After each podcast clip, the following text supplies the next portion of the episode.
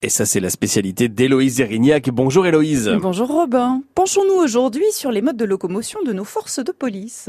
Alors, il y a le car, le fourgon, la voiture, la moto, il y a eu la mobilette à une époque et le vélo. Et qui t'a donné à nos forces de l'ordre un nom de volatile? Je trouve dommage qu'on n'appelle plus les policiers à vélo des hirondelles. C'était leur ancien nom? Ouais, le tout premier. L'agent cycliste est créé en 1900 par ce bon vieux préfet Lépine qui décidément entre le concours Lépine et le musée de la préfecture de police bouillonnait d'imagination. Ouais, il a fait plein de trucs. Hein. Ouais, plein plein plein. Ces premiers agents ont en charge la surveillance de nuit de la capitale.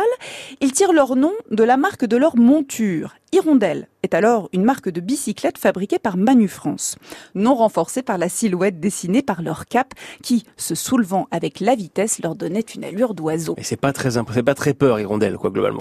non, c'est joli. C'est, oui, mais c'est pas impressionnant Ouais, bah, pour la marée chaussée. euh, ben oui, mais c'est peut-être plus facile d'accès. Enfin, je sais pas, on n'est pas obligé d'avoir peur systématiquement des policiers. Chaque agent disposait d'une prime d'achat et d'entretien de son vélo qui lui appartenait et était équipé d'une selle de haute qualité de la marque idéale. Chaque agent était formé à l'école pratique des gardiens cyclistes pour intervenir sur des missions de surveillance et d'intervention. En 1950, il y a 2819 hirondelles à Paris et 2644 en banlieue.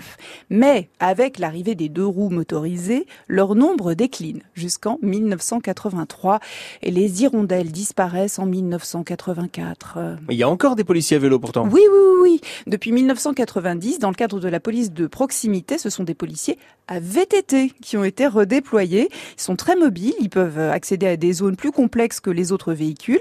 Et puis, ils inspirent des rapports plus cordiaux que leurs collègues motorisés, notamment dans le cadre de la prévention auprès des jeunes. Mais par contre, on les appelle plus les hirondelles. Non. Voilà. Euh, Il y a aussi des policiers en roller? Oui, pas plus tard qu'hier, j'en ai vu deux rue de Rivoli. Des hirondelles en patin à roulette, quoi.